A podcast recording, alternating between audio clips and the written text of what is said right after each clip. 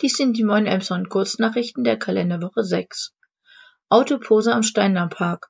Schon in der Vergangenheit ist es der Polizei als Treffpunkt bekannt. Das Parkhaus im Steindammpark unweit des Bahnhofs. Eine Emshorner Kommunalpolitikerin kam am späten Samstagabend, den 5.2. zu ihrem Auto und traute ihren Augen nicht. Mehr als 150 Personen standen neben ihren Autos, einige rasten durchs Parkhaus. Menschen hängten aus den Fenstern fahrender Autos. Darüber berichteten die EN am Montag. Auf der Facebook-Seite der Hatz rechtfertigten sich mutmaßliche Teilnehmer. Die Hamburger Szene soll nur nach Emshorn gekommen sein. Dort gibt es seit einigen Jahren eine Kontrollgruppe der Polizei für diese Szene. Bahn investiert in den Bahnhof. Zwar ist es nicht das dritte Gleis oder ein neuer Bahnsteig, aber die Bahn hat in den letzten Wochen neue Anzeigen auf den Bahnsteigen installiert. Nun kann man die nächsten drei Abfahrten am Gleis sehen. Auch das bekannte Laufband hat nun ausgedient. Verspätungen werden jetzt als neue Abfahrtzeit direkt angezeigt.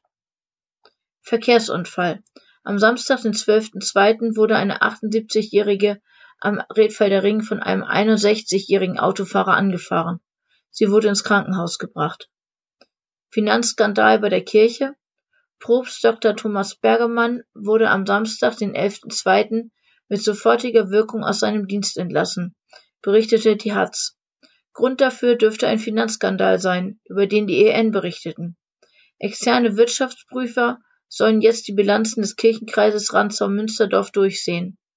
Bei ihm, wie auch dem mittlerweile ebenfalls entlassenen Thomas Jansen aus dem Standort Itzehoe, soll es zu Unregelmäßigkeiten gekommen sein.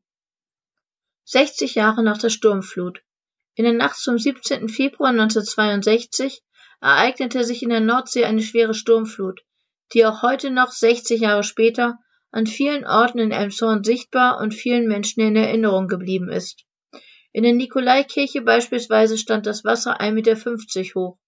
Dass es damals so weit kam, lag auch daran, dass die Krückau damals noch ohne Sperrwerk an der Elbe war und so das Wasser in die Stadt gedrückt wurde. Soweit die Kurznachrichten, gelesen von Maike Neumann, Redaktion Peter Horst. Wir wünschen euch einen guten Start in die neue Woche.